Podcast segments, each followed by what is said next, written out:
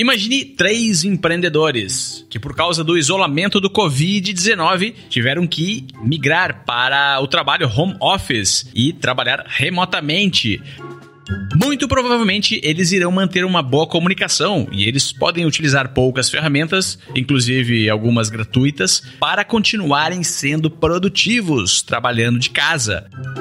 Agora, imagine uma equipe não com três, mas com 600 pessoas trabalhando em uma mesma empresa remotamente. O cenário ficou um pouco mais complexo por causa do aumento do número de indivíduos. Agora são necessários processos, protocolos, regras, convenções e a utilização de ferramentas robustas para a cooperação entre esses indivíduos, que fazem parte de uma mesma empresa. Tudo isso para que eles continuem colaborando em grande escala de forma flexível. Nesse cenário, vai ter que ter alguém liderando e possivelmente contando algumas histórias para que todos tenham motivação e foco no trabalho a ser executado.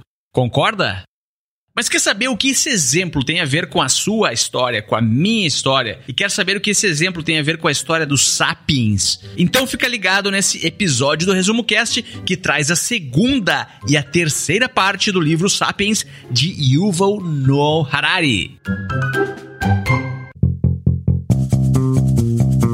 Inovação, negócios, desenvolvimento humano.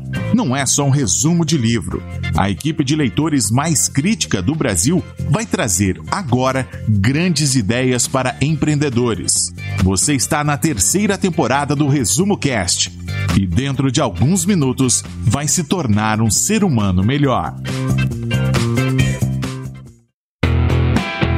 Livro Sapiens foi publicado no Brasil em 2015 e logo se tornou um dos maiores best-sellers dos últimos anos no mundo todo. O autor é o historiador, filósofo e professor de história na Universidade Hebraica de Jerusalém, Yuval Noah Harari.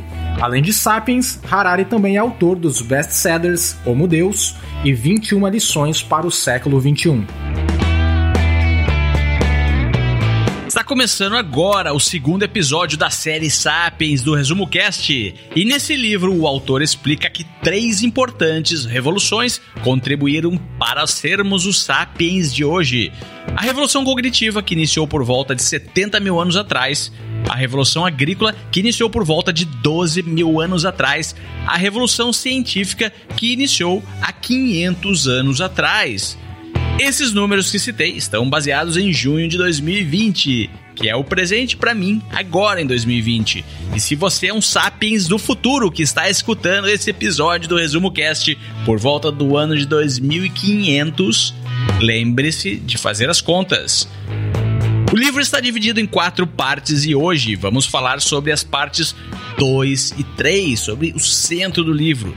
Se você ainda não escutou a parte 1, minha sugestão é parar esse áudio e procurar o episódio 5 da terceira temporada do Resumo Cast, que é o episódio anterior a esse, e lá nós falamos sobre o início de tudo, que foi a revolução cognitiva. Vamos então aos melhores estalos do episódio de hoje, da metade do livro dos Sapiens. E a nossa equipe hoje está composta, além de mim, por mais quatro empreendedores que irão te falar agora qual é a mensagem dos capítulos 2 e 3 do livro Sapiens. Fala pessoal, diretamente do Rio de Janeiro, Arnaldo Neto aqui, autor do best-seller Vivendo de Propósito fã número um do Resumo Cast e agora apresentador do programa que mudou a minha vida. E para mim, a ideia central dessa parte do Sapiens é a seguinte: a essência da revolução agrícola foi manter mais pessoas vivas em condições piores. Alô pessoal, professor Emílio Amorim, de Juiz de Fora, aqui em Minas Gerais. É, mais uma vez aqui com vocês, falando sobre esse livro tão importante que também mudou a minha forma de ver a vida e trabalhar e hoje a gente precisa pensar: caímos na armadilha e agora o que fazemos? Olá, ouvinte Resumo Cast, sou Holden Macedo, falando diretamente de Brasília e, além de defensor público, sou também professor de Direito Civil e empreendedor no ramo de desenvolvimento pessoal e da preparação para provas e concursos públicos. E a ideia central da segunda e terceira partes do livro é que nós, seres humanos da espécie sapiens, somos impulsionados pelo aumento demográfico, aproveitando-nos dos nossos cérebros desenvolvidos e da necessidade biológica de perpetuarmos a espécie para construirmos, à base de ordens imaginadas, condições de alimentação e estruturação administrativa de um grande número de membros, passando a construir religiões, impérios, moedas, códigos de normas, hierarquias e novas mídias para comunicação intersubjetiva, principalmente com relação à comunicação escrita e, em especial, a linguagem dos números, que vai abrir oportunidade para a próxima revolução da espécie. Eu sou Rafael Pires, direto aqui de São Paulo. Sou coach, também sou um sapiens. Para mim, a ideia principal do livro, nessa segunda e terceira parte, é que há milhares de anos o Homo sapiens optou, mesmo sem saber, pela quantidade em vez da qualidade e desde então se tornou refém disso. E na minha opinião, a ideia central das, dessa segunda e terceira parte do livro é que ela é a continuação da parte 1 depois da revolução cognitiva que proporcionou os sapiens a colaborar flexivelmente em grandes escalas, dominando o planeta, chegou um determinado momento que ocorreu uma explosão demográfica por causa da revolução agrícola. A complexidade da história dos sapiens aumentou e, ao mesmo tempo, unificou a espécie e globalizou o planeta, abrindo as portas para o surgimento de dinheiro, da escrita, religiões dos sistemas políticos, dos impérios e preparando o mundo para a grande revolução científica que viria na sequência.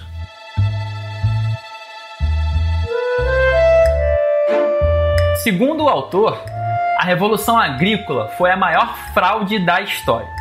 Claro, a Revolução Agrícola, sem dúvidas, aumentou a quantidade de alimentos e a disposição dos sapiens. Mas esses alimentos não implicaram em uma dieta mais rica ou em mais tempo para o lazer.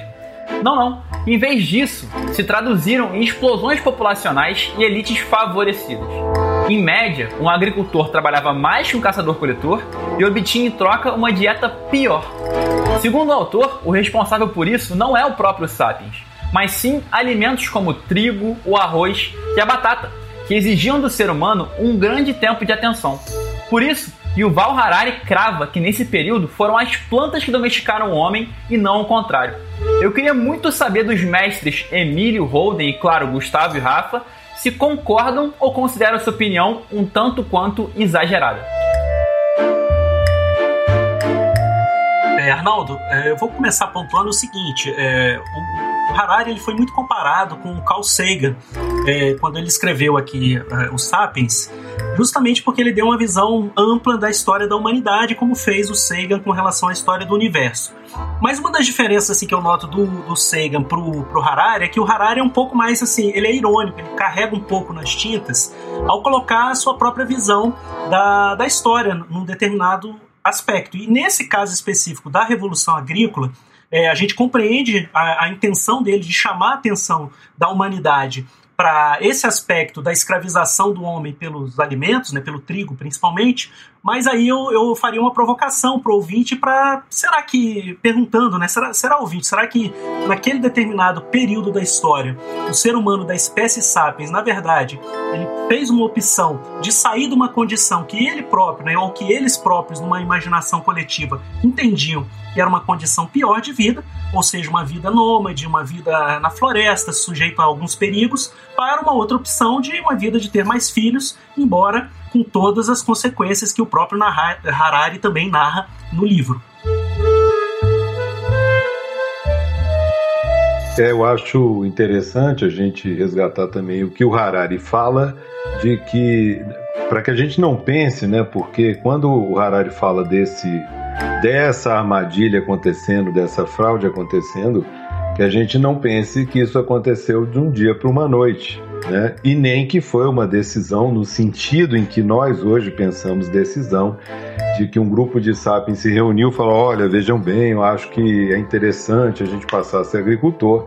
Se você ler o livro, você vai, vai perceber e vai poder entender que as coisas foram acontecendo, meio que ao largo, inclusive, do entendimento dos sapiens.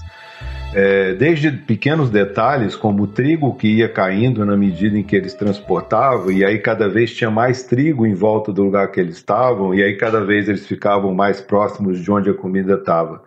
Então, no fundo, o que me parece que o Harari descreve é que não foi uma escolha no sentido de escolhermos isso, mas a gente foi escolhendo um, um modelo de vida que era mais fácil. E escolhendo o mais fácil, acabamos caindo na armadilha do de menor qualidade. Então, mais facilidade, menos qualidade. Qualidade entendida aqui enquanto qualidade de vida. É, e, é, e é interessante que a gente pense isso que a história não acontece do dia para a noite, ela vai acontecendo ao longo de séculos, séculos. E quando a gente vê, a gente está vivendo uma vida que a gente não sabe de onde veio. Isso nunca aconteceu com você que está lendo o livro ou que está ouvindo a gente agora. Quando você olha em volta, você não sabe bem de onde vem tudo isso que está à sua volta na sua casa, de onde você tirou isso tudo e de onde você tirou o que você está fazendo. Pois é, eu acho que é um pouco isso que o Harari está uh, relembrando na nossa história, na história da nossa família. Resumindo, então, o que aconteceu? Em um determinado momento do Sapiens, alguns milhares de anos atrás, o estilo de vida dos Sapiens modificou, né, do que chamava-se caçadores-coletores, eram os nômades que nunca é, paravam em um local fixo e caçavam e tinham um estilo completamente diferente de vida, passaram a domesticar animais e domesticar as plantas e plantar e criar fazendas, tornar tornaram-se agricultores e por causa disso, a quantidade de sapiens no mundo começou a aumentar exponencialmente e esse aumento vem se observando até os dias de hoje.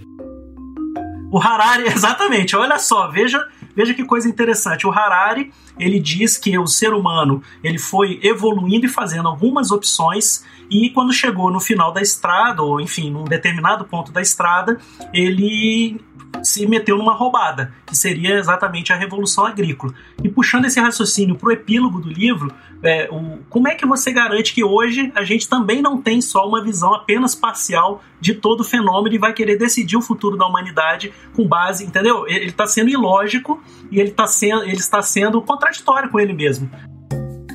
Ah, eu, eu faria só uma, só uma perguntinha rápida aí, para gerar aí, sei lá, um, dois minutos aí de comentários de vocês.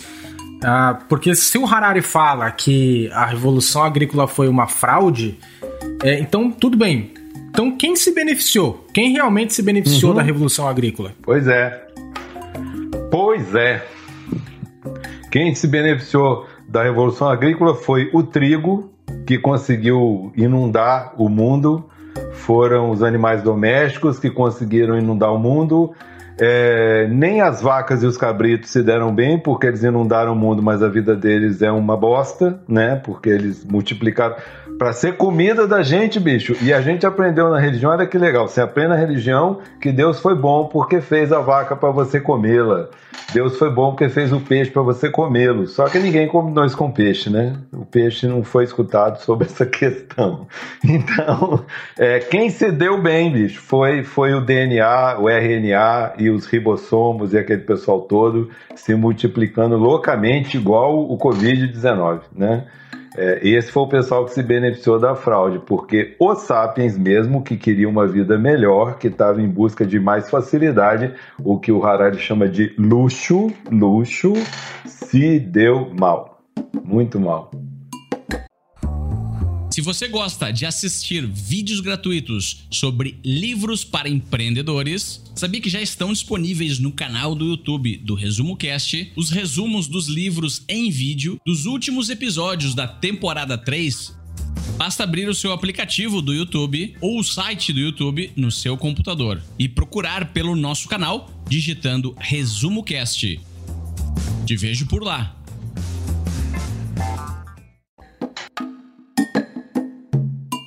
Harari também menciona, com relação a esse quem se deu bem com a Revolução Agrícola, determinadas elites favorecidas. Inclusive, ele vai desenvolver melhor esse tema na, na construção de outros né, do, é, capítulos com relação a impérios, é, a questão da hierarquização da sociedade, mas ele já, já antevê também, na opinião dele, exatamente isso, que algumas elites que conseguiram utilizar o trabalho de outros sapiens para efetivamente empregar na agricultura e ficaram né, governando, seria um modelo de administração, os governantes se deram bem nessa revolução agrícola, se eu pudesse assim resumir. Isso, lembrando que esse esquema está lá no começo, né? Para que uma narrativa produza frutos, para que uma narrativa seja acreditada e permaneça sendo acreditada, ela precisa ser repetida exaustivamente, geração por geração. Daí a educação, daí a igreja, daí a, a chamada civilização, o processo civilizatório. O processo civilizatório é justamente essa repetição exaustiva de um grupo determinado de narrativas para que os sapiens não pare para pensar na vida que ele leva. E ele acha que essa vida desceu escrita do céu e que essa a vida é assim mesmo, né? A vida é assim mesmo. Agora eu vou uh, fazer um questionamento que está relacionado com uma reflexão, que está no livro também, mas que foi uma reflexão dos Sapiens. Em algum momento nós tivemos que nos deparar com a espécie humana, e aí teve a reflexão de nós, eles. Então eu vou ler um trecho aqui do, do livro, que é o Homo Sapiens evoluiu para achar que as pessoas se dividiram entre nós e eles. Nós era o grupo imediatamente à sua volta, imediatamente de quem você fosse, e eles eram todos os outros. Na verdade, nenhum nenhum animal social jamais é guiado pelos interesses de toda a espécie a qual pertence. Nenhum chimpanzé se importa com os interesses da espécie chimpanzé. Nenhuma lesma levantará um tentáculo em nome da comunidade global de lesma. Nenhum leão macho alfa tem a intenção de se tornar o rei de todos os leões. Porém, desde a revolução cognitiva, o Homo sapiens se tornou cada vez mais excepcional a esse respeito. As pessoas começaram a cooperar regularmente com completo completos estranhos que elas imaginavam como irmãos ou amigos. Mas essa irmandade não era universal. Em algum vale vizinho ou depois de uma cadeia de montanhas, ainda era possível identificar quem era eles. Hoje nós vemos uma cooperação global dos sapiens, desde esse microfone que eu estou falando aqui agora, foi fabricado por pessoas que eu não conheço, milhares delas, praticamente todos os utensílios que utilizamos, os livros que nós lemos foram escritos por pessoas que nós não conhecemos. Quando você pega um avião para se locomover de uma cidade a outra, você não conhece a tripulação do avião, não conhece as pessoas que fazem parte da empresa aérea que te transportou, mas o avião está lá disponível para qualquer sapiens utilizar. Nenhum outro mamífero faz isso. Os mamíferos praticamente só cooperam com os membros do bando que eles conhecem, a quem eles chamam de nossa. Isso. E, e aí a gente, na, na, sua frase, você já percebe a primeira narrativa ficcional, que se chama Espécie Humana, como se, sob esse guarda-chuva, estivessem indivíduos totalmente iguais, totalmente iguais. Quando, é, é, biologicamente falando, nós somos, cada um de nós é extremamente diferente, né? A, o sucesso é, é, é biológico da espécie, de todas as espécies, como Harari explica no livro, vem da diversidade dos indivíduos. Indivíduos diversos se multiplicando e misturando com indivíduos diversos melhoram o, o esse produto deles, né? E o, o produto torna cada vez mais apto à sobrevivência. Então, quando a gente fala, olha, somos brasileiros, é, não existe isso em lugar nenhum, não existe essa espécie brasileiros, isso é uma ficção. Somos seres humanos, e aí eu pressuponho uma série de. Somos da empresa X, somos da Peugeot, eu sou um funcionário Peugeot, eu visto a camisa da Peugeot. É, sob essas ficções, a gente conseguiu desenvolver essa cooperação é, mundial, digamos assim, né? É, e que um monte de estranhos, e fizemos com que um monte de pessoas estranhas umas às outras, totalmente diferentes enquanto indivíduos, colaborassem umas com as outras. Contudo, é sempre importante, a gente não, não vai voltar lá no primeiro, no primeiro capítulo, mas eu gostaria de lembrar que é, a cooperação pode ser conseguida de formas, digamos, vamos chamar assim, positivas ou de formas negativas. Eu consigo a cooperação das pessoas ameaçando as pessoas com desemprego, eu consigo a cooperação das pessoas ameaçando as pessoas com uma guerra ou uma pandemia, assim como eu consigo a cooperação das pessoas falando de sonhos, de propósitos, de um futuro melhor. Há várias formas de conseguir essa, essa. Eu consigo, inclusive, a cooperação das pessoas dizendo que nós estamos em guerra contra eles, né? E aí eu identifico quem são eles, identifico quem somos nós e o eles vira o inimigo. Quem pode me contar algumas histórias, dando exemplos práticos que estão no, no livro, falando sobre as ferramentas que o ser humano teve que criar, assim como as ferramentas daquela equipe que trabalhava remota, que tiveram que ser muito melhores, porque eram uma equipe de 600 pessoas. Quais são as ferramentas que o Sapiens criou para cooperar universalmente com indivíduos que ele não conhece? E aí eu vou citar algumas: religião, dinheiro, impérios quem é que pode me dar algum exemplo aí, contar alguma história de algum império ou alguma religião ou explicar um pouco da narrativa do dinheiro? Que são, eu não sei se vocês concordam, ferramentas para essa cooperação, essa mega cooperação mundial.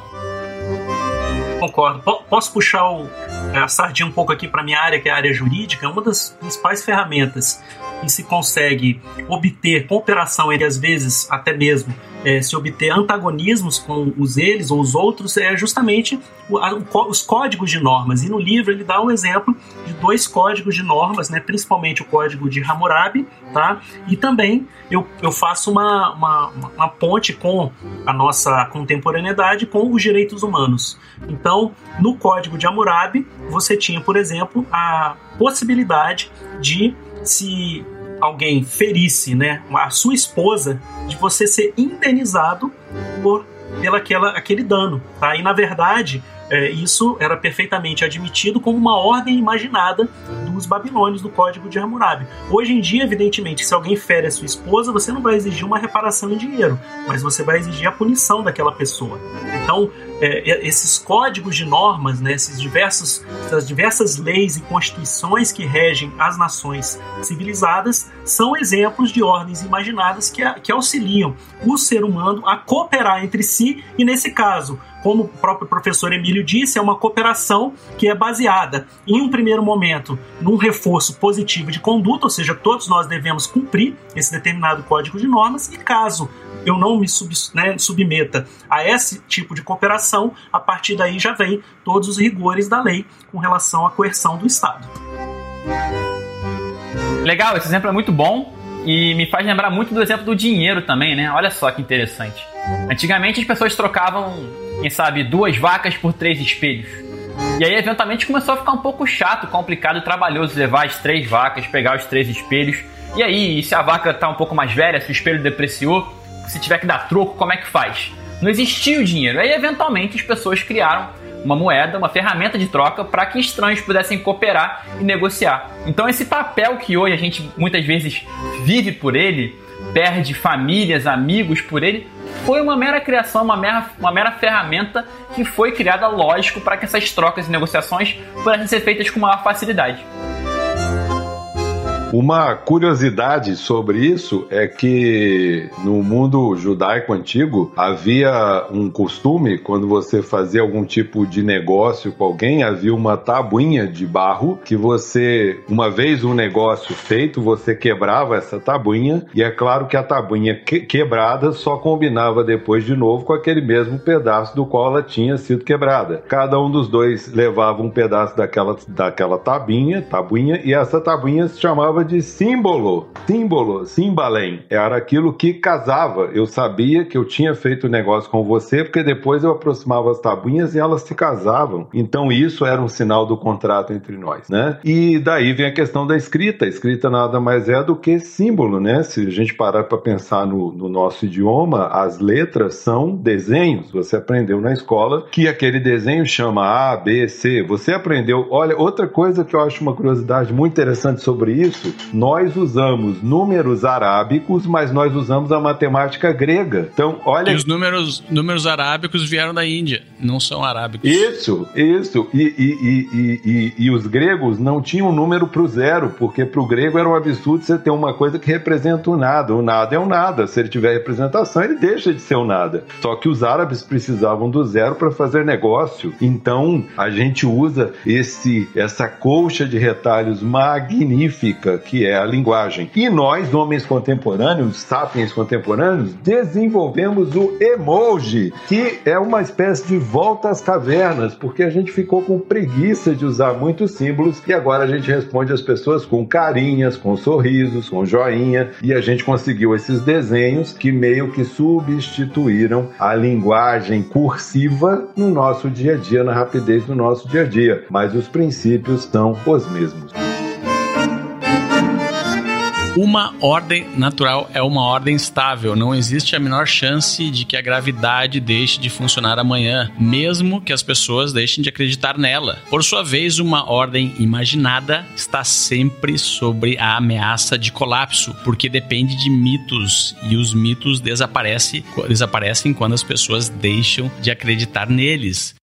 Direitos humanos é uma ordem imaginada. Assim como o exemplo que o Holden falou do Código de Hammurabi no livro, ele, ele cita esse exemplo e contrasta com a Declaração da Independência Americana. Então, no Código de Hammurabi existiam diferentes classes, as pessoas aceitavam, através da narrativa, que elas pertenciam a diferentes classes de seres humanos, escravos, seres humanos médios e seres humanos superiores, e cada um aceitava estar naquela classe ali.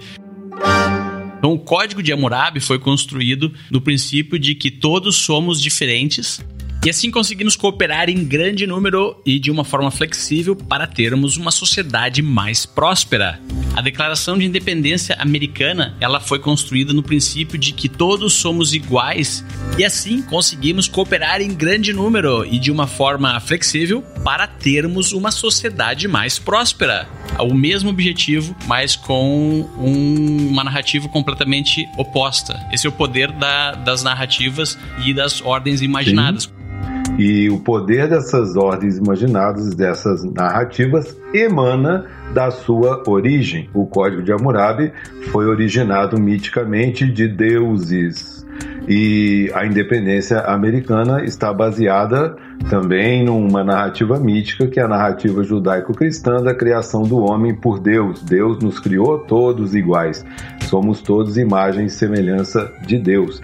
Então, as duas ordens e toda a ordem imaginada tem a força da sua emanação da sua emanação. Sem uma emanação legitimada no imaginário dos sapiens, nenhuma ordem consegue ser implementada queria até aproveitar também para fazer um gancho da Revolução Agrícola e da unificação da humanidade com um capítulo anterior da Revolução Cognitiva, porque o próprio Harari diz que não existe um único estilo de vida natural para os sapiens. O que existem seriam apenas escolhas culturais dentro de um conjunto assombroso de possibilidades. Foram aí que surgiram exatamente essas ordens imaginadas e exatamente no conflito entre as ordens imaginadas, ou seja, na, na, na no, na fricção constante entre essas ordens imaginadas, surgiram exatamente esses conflitos de interesses entre os próprios sapiens e a partir disso as unificações que surgiram para a humanidade. Ou seja, a partir do momento em que um determinado povo, vamos pegar o exemplo dos egípcios, entraram em fricção ou em confronto a sua ordem imaginada com a ordem dos romanos, a partir daí uma das duas foi subjugada e a outra prevaleceu e aos poucos as tribos de é, caçadores-coletores, as, as as pequenas cidades começaram a se unificar em termos de ordens é, maiores, maiores e unificadas, e, aí tanto política quanto juridicamente, quanto também religiosamente, como o Harari começa a desenvolver nessa parte do livro. Isso. E, e eu, eu gostaria de chamar atenção para uma questão que eu acho importante para a gente que está aqui hoje no mundo contemporâneo é que todas essas ordens imaginadas, todas essas narrativas não vão excluindo umas às outras. Elas são, elas são é, progressivas, mas elas são cumulativas. Né? É, por exemplo, hoje nós vivemos dentro de uma cultura que foi plasmada na tradição judaico-cristã. Quando eu digo judaico-cristão, eu estou dizendo, é, eu hoje convivo com narrativas que tiveram sua origem na antiguidade judaica, foram misturadas com o mundo romano e com o direito romano e depois foram misturadas com o evangelho cristão. Então só aí a gente tem três culturas, três povos bem diferentes que se amalgamaram, fizeram uma massa, fizeram uma amálgama e deram origem um pouco da sociedade ocidental onde a gente vive. Então, esses códigos e esses modelos de sociedade, eles não vão ao longo da história se destruindo, eles vão se somando, se somando e produzindo. Ah, mas é, eu tenho uma pergunta, Emílio, eu não concordo. Aqui, e, e, e as religiões orientais? O budista ele nunca teve nenhuma influência de nada ocidental, ele nem nem sabe o que é judaico cristão. É, é, ele, ele não, não teve até um certo ponto, né? É porque de muitos séculos para cá, desde, pelo menos desde os Beatles, quando os Beatles começaram a tentar disseminar o budismo e as religiões orientais pelo Ocidente todo, é, tudo isso migrou para cá e a influência daqui migrou para lá, porque é sempre um caminho de mão e contramão, né? A gente sempre se influencia. Então hoje, e até tem a ver com isso que a gente está falando aqui da humanidade, na medida em que a humanidade se amplia, a gente não tem mais ninguém isolado, né? Estamos todos conectados. Então você é, não dá mais para, aliás, não dá não, né? Nunca houve, eu acho que isso é uma, uma, uma conclusão do que eu acabei de falar. Não existem é, narrativas e crenças globais puras, puras no sentido de dizer nasceram do povo X, permaneceram no povo X. Não, é tudo é mistura. O, o budismo também, se você for ver o, o, o Bhagavad Gita, o, o Mahabharata, o Mahabharata, o Mahabharata é, seria mais ou menos a narrativa de, original do, do povo hindu, assim como nós temos aqui o nosso Gênesis, que conta a, a história da família dos Bharatas, né? É, é de lá que saiu o Bhagavad Gita, que é o fundamento de boa parte do movimento pop que foi feito a partir dos Beatles e disseminação do pensamento oriental, do budismo, etc. Então, se você vai vai lá no Mahabharata, você vai ver que teve influência de povos antigos, etc. E isso é muito bonito porque é como se a gente fosse tecendo um tapete e cada um de nós, bicho, cada um de nós é, é, é filho de todos esses antepassados. Eu me sinto muito bem, é uma coisa que me causa até uma certa emoção, porque muitas vezes a gente lembra assim de uma avó, muito quando muito de uma bisavó, e quando você vai ler os Sapiens, eu falei isso no primeiro episódio, a história da nossa família é muito bonito é, quando você entende, né, quando você sente que você é talvez a última palavra dessa enorme narrativa que é a história da humanidade do SAP. E, e que dentro de mim, dentro da minha cabeça, tá tudo misturado. Tem cristianismo misturado com o mundo romano, com judaísmo, com é, orientalismo, com budismo, com, com tudo, né? É, é, eu sou esse tecido feito de todos esses fios. Aí a gente não tem nada a ver com o assunto aqui, mas a gente se torna um pouco menos preconceituoso, porque é, some qualquer resquício da gente pensar em purismo, né? Tipo de purismo racial ou purismo cultural, seja lá o que for. E assim se unificou a humanidade. Se você gosta de assistir vídeos gratuitos sobre livros para empreendedores, sabia que já estão disponíveis no canal do YouTube do Resumo Cast os resumos dos livros em vídeo dos últimos episódios da temporada 3 Basta abrir o seu aplicativo do YouTube ou o site do YouTube no seu computador e procurar pelo nosso canal digitando Resumo Cast. Te vejo por lá. Quero ouvir o resumo do Rafa. Rafa, alguma coisa para complementar aí para quem tava lavando a louça até agora, deixou o prato cair no chão aí, não conseguiu acompanhar todo o debate e discussão que a gente fez até agora? É, eu fico eu fico pensando no seguinte, né? Tudo que a gente vem falando aqui nesse episódio de unificação das, das sociedades, domesticação do trigo. O ser humano ele tinha uma vida melhor antes e agora a vida é pior, né? Vamos, vamos situar um pouco quem tá, quem tá escutando a gente, né? O que, que o, o Harari fala, né? Que mesmo sem entender nada de genética, os nossos ancestrais eles acabaram interferindo, interferindo ali na evolução do trigo. Como efeito disso, o trigo que a gente conhece hoje não sobrevive sem intervenção do homem. Se o trigo não tivesse conquistado nossos ancestrais, o homem não teria se tornado sedentário, porque ele ainda teria que continuar se movendo como um nômade, né? E não teria feito a Revolução Agrícola. Se não tivesse feito a Revolução Agrícola, não teria se aglomerado em cidades. Então, talvez onde nós moraríamos, né? Qual é o nome desse lugar que nós moraríamos, que nós chamamos de cidade? Então o Harari diz o seguinte, que no começo talvez eles acampassem por quatro semanas durante a colheita. Na geração seguinte, com a multiplicação e o alastramento do trigo, o acampamento da colheita talvez durasse cinco semanas, depois seis, até que se tornou um assentamento permanente. Então, para o ouvinte, para você que está escutando a gente, entender como é que se começou essa, né, essa criação das cidades, né, por esses assentamentos. E cada um com suas narrativas, com as suas influências, sem aquele lado purismo, como o, o Emílio muito bem falou. O trigo domesticou a humanidade de tal forma que não é exagero dizer que ele acabou sendo o combustível para o surgimento de cidades. E esse momento da evolução, pelo simples fato, pelo simples efeito que a domesticação de animais e plantas gerou na possibilidade da sociedade se organizar sem a necessidade vital ali do, do nomadismo, ocasionou, isso foi o fator para ocasionar um grande salto na civilização. Estamos falando de quantidade de civilização. O autor diz que lá no, no ano 8500 a.C., o Oriente, o Oriente Médio já estava cheio de vários povoados fixos. O excedente de alimentos fez com que a população crescesse. E o Harari ele conclui que o trigo ele não ofereceu nada para as pessoas enquanto indivíduos, mas concedeu algo ao Homo sapiens enquanto espécie. Cultivo de trigo proporcionou muito mais alimento por unidade de território e, com isso, permitiu que o sapiens se multiplicasse exponencialmente.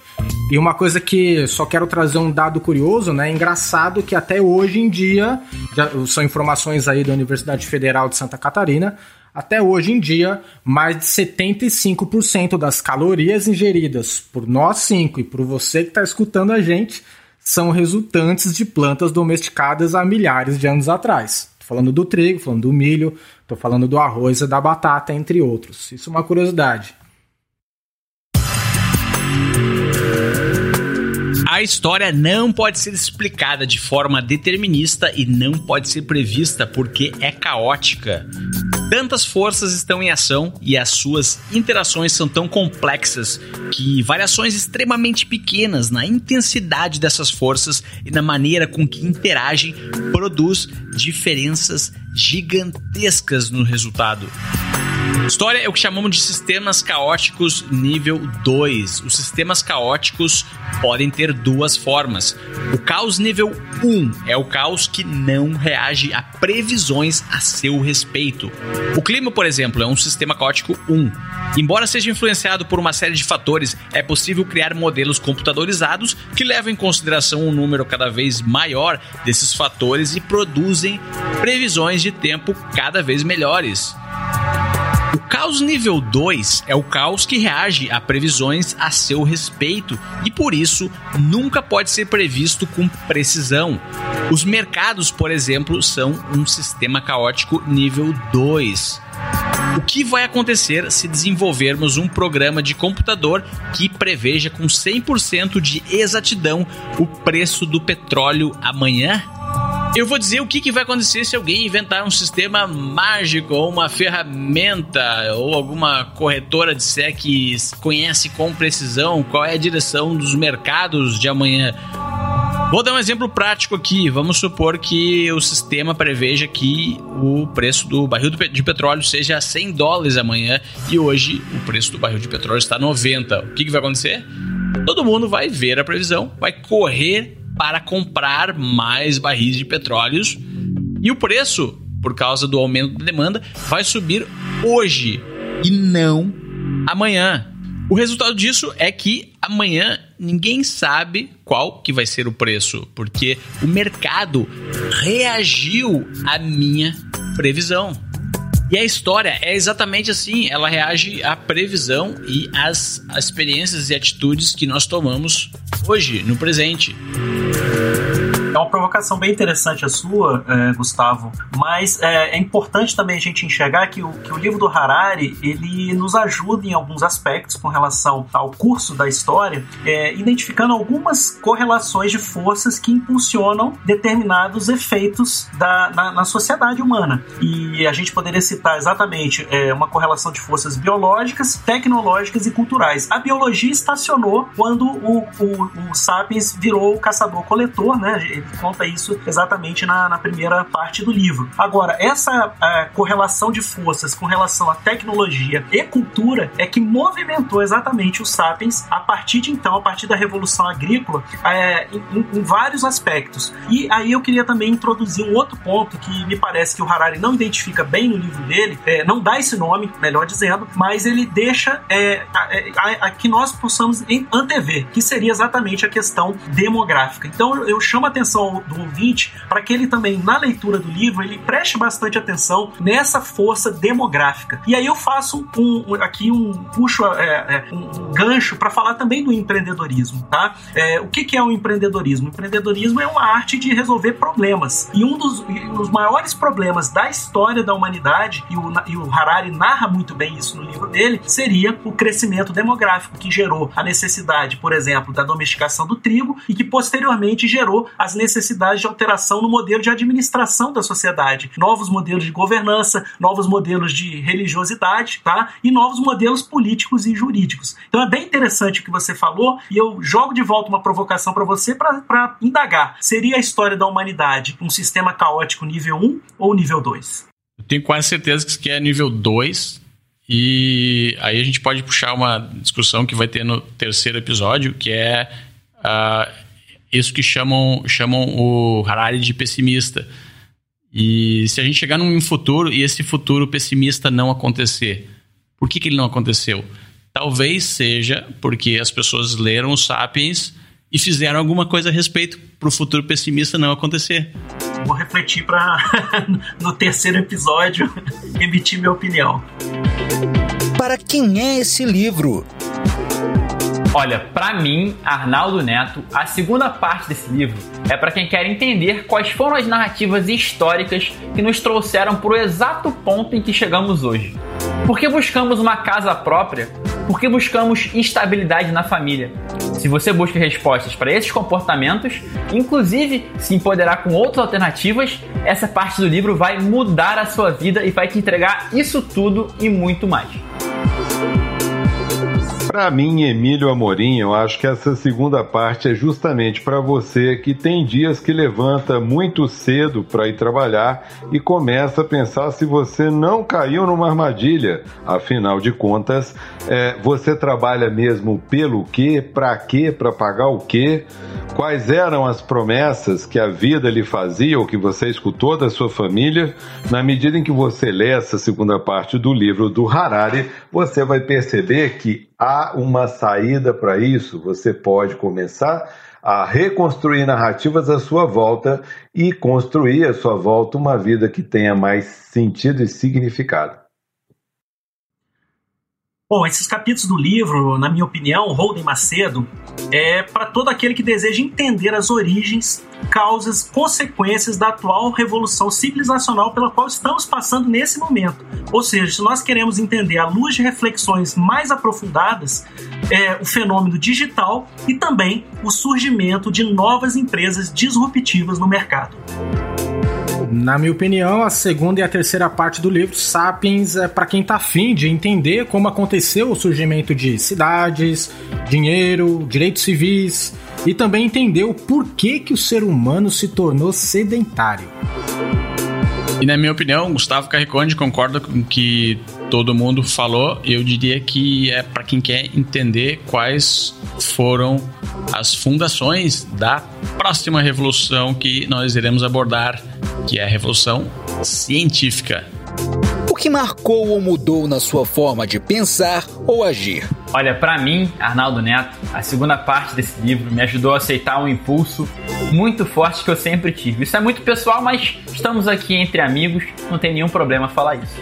Eu tenho 32 anos, eu moro sozinho há mais ou menos 3 anos, e olha, já morei em mais de 10 apartamentos desde então.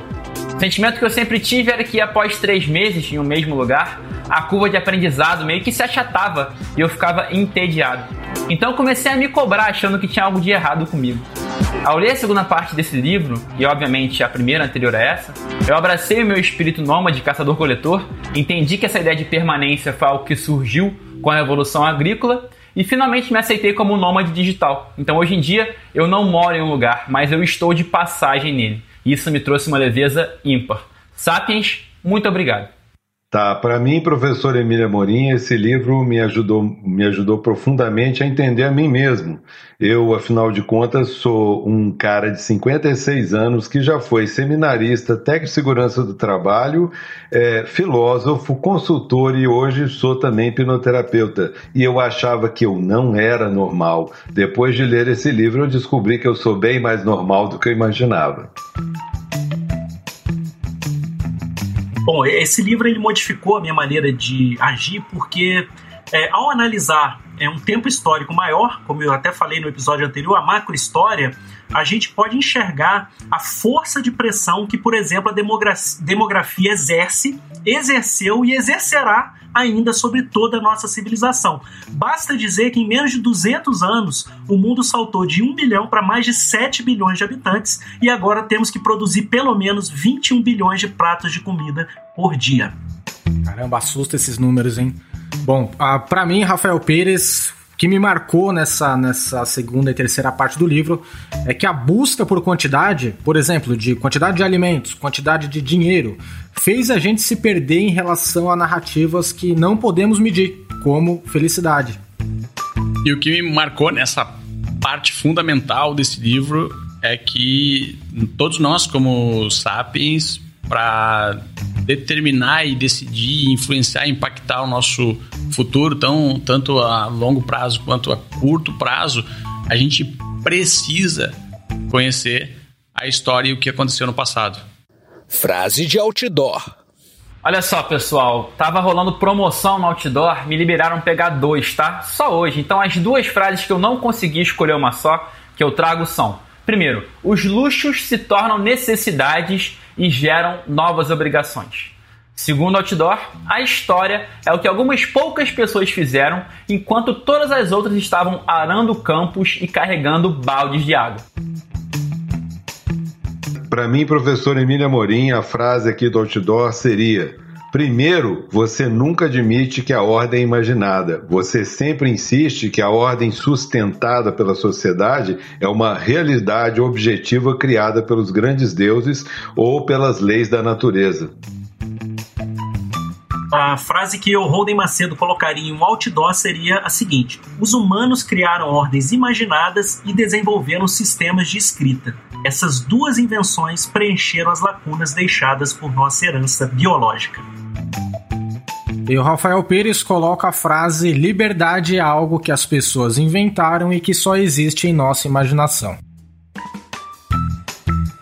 E a minha frase é: a história não pode ser explicada de forma determinista e não pode ser prevista porque é caótica. Desafio para o ouvinte. É, eu, professor Emílio Amorim, gostaria de fazer o seguinte desafio para você. O Harari fala no livro que o luxo foi o que terminou fazendo com que a gente vivesse uma vida que não era bem o que a gente esperava. Eu gostaria que você olhasse a sua casa, olhasse em volta a sua vida e pensasse quais são os luxos que hoje você sequer aproveita pelo tanto que você tem que trabalhar para mantê-los. Caro ouvinte, eu, Holden Macedo, queria desafiar você a imaginar uma drástica diminuição ou até mesmo o fim da multiplicação da nossa espécie sapiens no planeta. Por exemplo, se nós passássemos a adotar o mesmo nível de natalidade dos países da Europa Ocidental. Será que nós continuaríamos vivendo o mesmo padrão tecnológico, cultural, biológico, econômico e político? essa ausência de pressão da humanidade em continuar crescendo em progressão geométrica é, poderia levar ainda a NASA ou outros programas espaciais, como o da China ou do Brasil, a continuar a desenvolver o lançamento de novos foguetes para novas estações espaciais e de lá para a descoberta de novos planetas? Será que você acha que empreendedores como Elon Musk continuariam sonhando em mandar 100 mil pessoas para colonizar Marte? Qual é o verdadeiro incentivo para o empreendedorismo, se não a resolução dos grandes problemas da espécie? E qual seria o maior problema da espécie sob a perspectiva do Harari e da macrohistória? E o resumo cast de hoje vai ficando por aqui. Espero que você tenha gostado desse segundo episódio da série Sapiens. Nos acompanhe no próximo, porque iremos finalizar com o último capítulo e o mais marcante desse grande best-sellers de Yuval Noah Harari. E agora, um agradecimento muito especial aos nossos Tribers apoiadores que nos apoiam para continuarmos empoderando a humanidade com o conhecimento dos livros. Um grande abraço ao Jorge Pretel, ao Luiz Alberjante, a Jaqueline de Souza Ribeiro, Gabriel Cunha, Ricardo Zanlorenzi, Alexandre Nepomuceno Almeida, Carlos Alexandre Perim, Jaime Oide, Anderson Augusto Ferreira, Gustavo José de Luna Campos, Márcio Gomes Santana e Lucimar Roncolato Castilho. Muito obrigado por fazer parte do legado do Resumo Cast e nos ajudar a criar conteúdos como esse que você escutou hoje. Se você quer se tornar um Triber apoiador, visite resumocast.com.br barra apoia-se. Grande abraço aqui de Dubai e até a semana que vem com mais um livro para empreendedores. A melhor forma de aprender é ensinando. Compartilhe estas ideias com alguém e nos ajude a empoderar a humanidade com o conhecimento dos livros.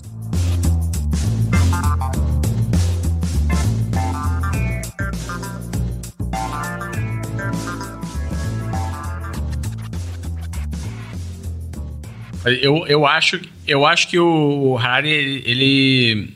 A, a minha dúvida, ela, ela tá saindo um pouco dessa esfera, dessa discussão, se foi ou não, é uma armadilha. Não. Acho que o Harari deliberadamente inseriu estrategicamente esse deslize no livro. E é isso que o diferenciou. O Harari, ele, ele fala que ele. Conclusão, entendeu? Porque essa, essa, essa inserção foi, dessa. Foi, porque é um deslize. É um deslize, dá uma opinião. Vários antropólogos escreveram livros sobre a história da humanidade. E até ele, os antropólogos, os, o, uh, criticam o Harari por, por, essa, por esse deslize. Mas uh, porque criticam uh, através da, da ótica deles e da narrativa oh. deles, uhum. né? Por que, que você não pode não, não, não, não pode contar dessa forma? Não, é bem interessante. Onde é que tá escrito? Né? Pois é. E eu acho que deliberadamente ele, ele criou essa, essa estratégia e eu acho que é isso que diferenciou ele. É por isso que a gente está falando do Harari agora. Eu, de, acho, de eu acho que a única diferença é que o Harari deixou isso claro, porque não existe narrativa neutra, gente. Não, não existe isso. É, é, nenhum cientista, nenhum historiador, nenhum antropólogo, nenhum o historiador da filosofia, né? Outro dia eu falei isso numa, num vídeo. A, a história da filosofia antiga é, é dividida entre pré-socráticos e depois vem Sócrates. Quem foi que diz que todos os caras que vieram antes de Sócrates eram pré-socráticos? Nenhum deles se considerava um precursor de ninguém, né? Só que os historiadores fizeram isso. Fizeram por quê? Fizeram para quê? Então, não existem narrativas neutras. Todo mundo que narra alguma coisa narra a partir de um ponto de vista e com alguma intencionalidade, não é? Então, talvez o, o Harari só tenha dito assim: olha, eu estou querendo defender esse ponto de vista, essa é a visão. E, e eu corroboro essa minha visão com isso, isso, isso e isso, né? Saiba que é isso que eu estou é falando. Interessante talvez isso tenha mexido com é, as pessoas, o, né? O Sapiens, é, quando, o Sapiens não, o Harari, quando ele fez uma entrevista, é, salvo engano foi pro jornal É o País, que eu, que eu tirei essa parte, perguntou para ele por que que, o El País perguntou, por que o livro conseguiu interessar tanta gente? Aí ele fala: nossas vidas são afetadas por coisas que acontecem do outro lado do mundo, seja a economia chinesa, a política americana ou a mudança climática. Mas a maioria dos sistemas educacionais continua ensinando história como algo local. As pessoas querem ter uma perspectiva mais ampla da, da humanidade. Além disso, é um livro acessível e com um estilo simples que não foi escrito para leitores especializados. Aí agora é o ponto, ele fala: e é claro, preciso levar em conta o trabalho do meu marido e de todas as pessoas que trabalharam conosco, porque uma coisa é saber escrever um livro, a outra é promovê-lo. Na verdade, eu acho que o Harari, essas provocações que ele deixa inseridas no, no, no livro, são até uma técnica. A gente que trabalha aí com, né, com, com, com copyright, etc., sabe que existem alguns apelos né, para a venda do livro. E isso eu acho que é, é ele foi feito deliberadamente pelo Harari. Né? E, obviamente, né, não tem nada de errado ele dar como o próprio Emílio falou, né? Não, não, existe narrativa neutra, ele fez a narrativa dele e colocou o ponto de vista dele. Cabe a, a nós, né, fazermos a, a nossa própria eu... narrativa sobre é, o que ele escreveu. E eu queria lembrar que a gente, é, eu acho que o livro também repercute, concordo com o que vocês falaram, né? Ele sabe promover, as pessoas estão querendo é, ler pessoas que se posicionam, que não ficam em cima do muro, que dizem, olha, eu estou defendendo essa perspectiva, eu vejo assim, eu estou mostrando aqui por que, que eu vejo assim. E tem uma questão, a gente continua fazendo a mesma coisa, né? A gente continua é, é, é comendo a comida no micro-ondas porque ela é mais fácil de fazer. Então eu, eu continuo me enchendo de carboidrato sem comer proteína, sem comer outras coisas, porque é o mais fácil, é, é, o, mais, é o mais tranquilo de fazer. Então repercute, porque quando eu leio os Sapiens, eu olho para minha vida e falo, pô, bicho, eu continuo fazendo isso. Eu continuo escolhendo o, o, o mais módico, o mais fácil, e, e que vida eu estou construindo com isso? Né? Você pegar em países como os Estados Unidos, que o pessoal está morrendo de obesidade, né?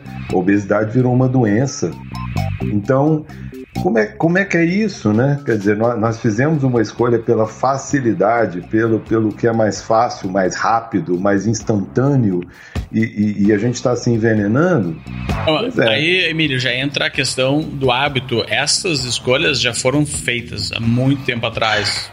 Na nossa, nossa infância, a gente faz muitas escolhas e essas escolhas permanecem praticamente pro resto da vida, porque elas entram no piloto automático e se tornam é. hábitos. Então, a partir do momento Sim. que a escolha foi feita, é preciso um trabalho quase que consciente eh, de procurar um hipnoterapeuta para falar, não, eu quero reverter Isso. essa escolha. Ela não, não vai acontecer não, naturalmente, eu... entendeu? Essa, o nosso mudança. cérebro é preguiçoso, ele procura o caminho mais fácil. Ele procura a, a, a rede neural mais fácil. Isso é uma tendência nossa. Só que se a gente não ficar esperto com essa tendência, ela vai nos matar. Né? A gente precisa acordar, porque nós temos essa tendência do fazer o mais rápido, o mais fácil. Né? A gente fala tanto aqui né, que a gente quer fazer o, o, o resumo do livro para a pessoa ler o livro. Mas eu garanto para vocês que tem muita gente falando, ah, eu vou lá no resumo do livro que eu não preciso ler o livro. Né? Aí eu, eu posso falar que eu sei das coisas do livro sem ter o trabalho de ler o livro.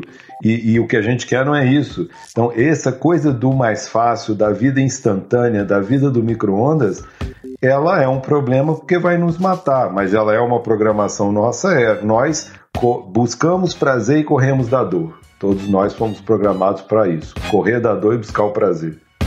Tá aí, o sapiens, é sapiens acordar... do futuro é, é aquele sapiens que vai conseguir se reinventar de tempos em tempos e, e passar por essa dor de resetar os seus próprios hábitos, né? de se auto-hipnotizar ou procurar ajuda Isso. de alguém que se hipnotize, enfim, para é, resetar os seus, né, os seus próprios suas convicções, não só é. suas, convic suas convicções, mas seus hábitos, né, seu, a, as suas habilidades, suas, suas competências. Programações biológicas, inclusive. Para viver melhor. Então, o nome do novo Isso. jogo agora é Reinventar-se. Isso. Você vai gastar menos energia tentando acompanhar um mundo que tá te forçando a se reinventar.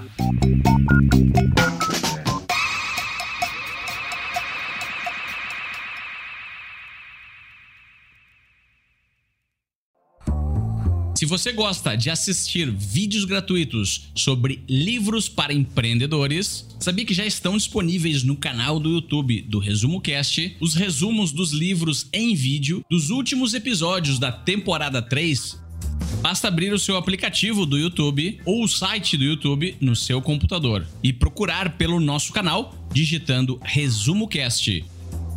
Te vejo por lá.